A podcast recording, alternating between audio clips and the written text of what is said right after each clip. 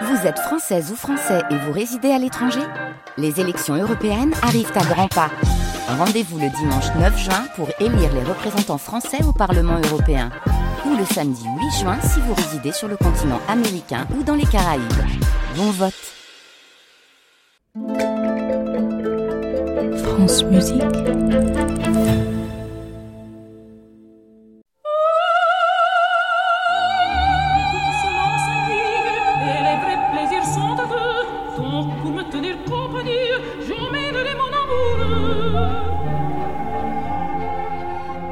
Le journal intime de Maria Callas.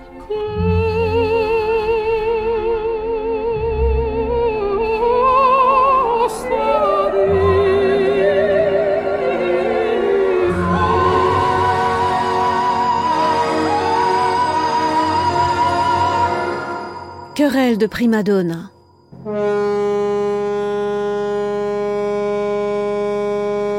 Me voilà enfin Madame Meneghini. J'ai 25 ans. Battista est plus âgé que moi. Il me protège. Il a pris en main mon destin, mon argent, ma carrière. Il est minuit. Je m'embarque seul sur le paquebot qui part pour Buenos Aires. Je vais chanter trois mois au théâtre Colonne pour une saison italienne sous la direction du maestro Serafine. Chaque instant où je le peux, j'écris à mon cher Battista, Tita. Je suis si fière d'être sa femme. Aucune femme n'est plus heureuse que je ne le suis. Malgré mes succès grandissants, je suis pas sereine. On me reproche le manque de velours de ma voix.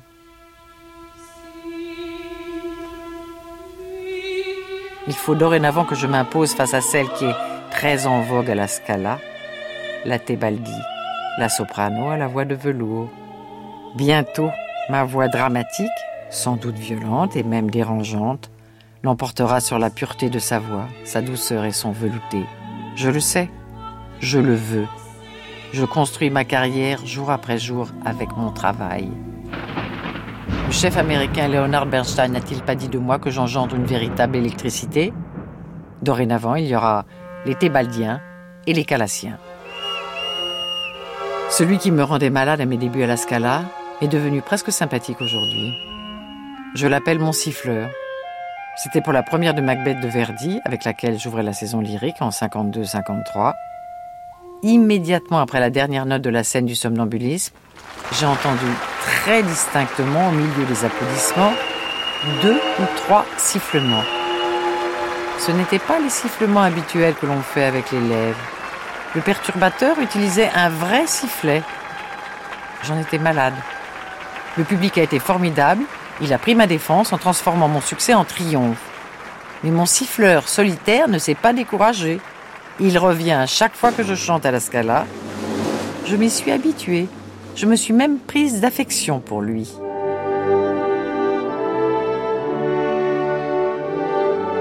Je pars de nouveau en voyage à Londres. Le 2 juin dernier, la toute jeune Elisabeth II a été couronnée reine d'Angleterre dans l'abbaye de Westminster. Elle n'a que 27 ans. Toute la famille royale sera présente à Covent Garden pour mon concert le 8 juin 1953. Je rentre dès le lendemain en Italie. Je dois chanter Aïda aux arènes de Vérone, puis Norma à Trieste.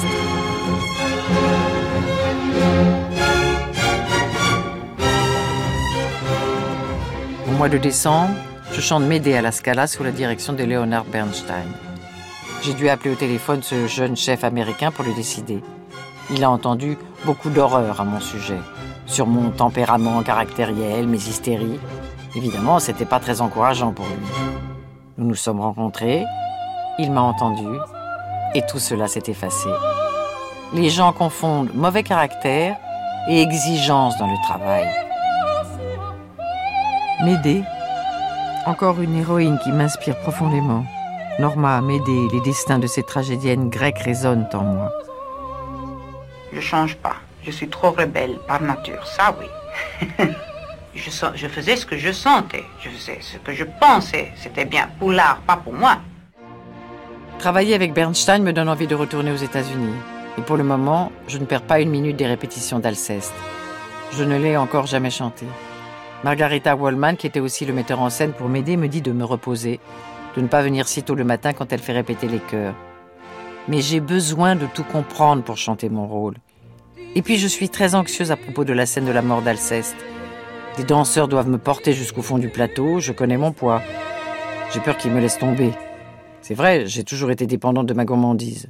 Je peux passer des journées dans ma cuisine à essayer des nouvelles recettes. Ma cuisine de Vérone est magnifique. Elle déborde de tout un tas de petits objets pour cuisiner. Je les appelle mes pièges à souris. Je suis une artiste, pas un ange. Je resterai toujours aussi exigeante pour atteindre le meilleur. Mais de là à dire que je suis une tigresse, pourquoi? Beaucoup de choses que l'on raconte sur moi sont fausses. Mais il faut bien vendre les journaux. Je crois que l'on m'a appelé ainsi à cause de ma façon de me déplacer sur scène. Parce que je ris, que je porte la tête haute et que je suis très fière. Je ne montre rien, mais je m'aime pas. Je suis gênée par ma silhouette lourde, épaisse. Quand je regarde l'actrice Audrey Hepburn, je la trouve si belle, si fine. Elle est mon modèle. Sur le miroir de ma loge, je pose une photographie d'elle dans son film Vacances romaines. J'aime son attitude quand elle jette la tête en arrière, les yeux un peu écarquillés. Je décide de me prendre en main. Avec la même détermination que je mets dans le travail de ma voix, j'impose à mon corps un régime sévère qui me fait perdre tous ces kilos en trop. C'est la métamorphose de la calasse. Quand j'apparais au premier acte de Norma à Trieste, j'ai déjà beaucoup perdu. Je suis drapée en prêtresse doridique, les cheveux flottants. Je ne suis plus un simple bloc sonore. Bien sûr, on veut connaître mon régime. On invente même des publicités mensongères au profit d'un fabricant de pâtes. Je n'aurais sans doute pas dû, et je leur intente un procès et la presse maintenant parle de la bataille des spaghettis. Désormais, plus personne ne peut me traiter d'hippopotame. Je suis une autre Calas, sans doute une autre Maria. Je peux me regarder dans mon miroir et me sourire. La première fois que j'ai su que Maria Callas existait, je ne savais rien d'elle. Mais le nom avait un son qui me plaisait beaucoup. Maria Callas, c'était déjà une trouvaille. J'apprends que le célèbre Lucchino Visconti me propose de chanter la Vestale de Spontini pour l'ouverture de la Scala. La première est prévue le 7 décembre 1954. J'avais 25 ans lorsque nous nous sommes rencontrés pour la première fois. Je me souviens, il venait assister à toutes mes répétitions du Trouvert de Verdi. Il m'envoyait des télégrammes de félicitations le lendemain des premières. Cet homme me fascine et me dégoûte à la fois. Je supporte pas sa manière de parler, sa grossièreté. Elle me donne la nausée. Visconti est pour moi comme un magicien. Il règle chaque geste, chaque mouvement et expression de la Vestale. Par amour, une prêtresse brise ses vœux sacrés. Durant les répétitions, je me laisse guider, modeler par lui. Son énergie sur scène est fascinante. Il irradie. À ses côtés, je me transforme peu à peu. J'aime quand il me parle. L'odeur de son parfum anglais m'enivre. Le mouchoir qu'il a dans sa poche en est imprégné. Je lui demande de le poser sur le divan où je dois m'allonger dans la scène de l'auberge. Son parfum guidera mon chant.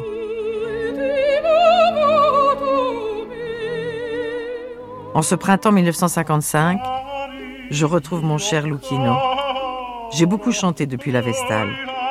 Une inoubliable sonnambula à la Scala, mais surtout le Turc en Italie de Rossini avec ce merveilleux Zeffirelli. Comme je me suis amusée, tout était d'une telle fraîcheur dans sa mise en scène. Mais aujourd'hui, avec Lucchino, nous créons jour après jour le rôle de Violetta. Je trouve des gestes et des mouvements nouveaux. Seule la musique nous guide tous les deux. Travailler avec Lucchino Visconti m'apprend que moins je bouge, mieux c'est. Mon chant est plus expressif, plus intense. Je veux donner toute la vérité au personnage de Violetta. Sa passion, sa tendresse, sa fragilité. Cela fait des années que je travaille ma voix pour lui donner cette impression maladive, mourante. Car Violetta est malade et meurt à la fin tout est question de respiration. Il faut maintenir cette manière fatiguée de parler ou de chanter. Au deuxième acte, Dans un jardin vert et bleu, je porte une robe blanche avec des rubans vert pâle. Elle est inspirée de celle de Sarah Bernard dans La Dame aux camélias. Je chante mon duo avec Germont, la tête inclinée, comme un murmure.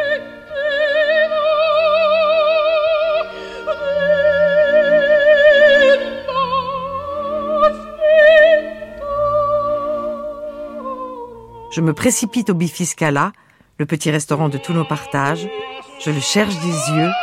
Je porte mon maquillage de scène et ma robe rouge. C'est l'entracte de l'acte 3. Je veux le revoir encore une fois, lui redire au revoir avant son départ, une dernière fois. Lucchino. Partout où je chante, je suis le monstre sacré de l'opéra, la déesse Calas, la nouvelle Malibran, la voix d'ange, la chanteuse pin-up, toutes ces années de travail acharné ont fait de moi cette prima donna que tous les directeurs de théâtre réclament. Mais on ne me pardonne rien. Il y a toujours un ennemi qui se manifeste à la moindre faiblesse. Me voici à Milan, chez moi, dans mon petit palazzetto via Buonarrotito. Je suis épuisée de ces tournées et de toutes les soirées auxquelles je dois assister. Ah, je vais regarder la télévision, ça va me détendre. Ce soir, j'irai prendre une petite soupe au bifi. New York, octobre 1956. Je suis dans ma loge. J'ai le mal du Met. Marlène Dietrich m'a gentiment préparé un bouillon de poule. Elle seule peut comprendre mon état. C'est plus fort que moi. Je suis paralysée par le trac. Pourtant, ce soir, je chante Norma, ma Norma. Mais j'ai peur du couac.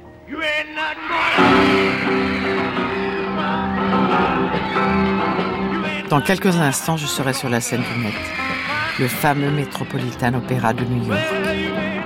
Dans la salle, tout ce que New York compte de célébrités du théâtre, du cinéma et de la haute finance est là pour m'écouter. Les projecteurs, les flashs des photographes, les journalistes crépitent. J'ai longtemps attendu ce moment. C'est ma consécration américaine.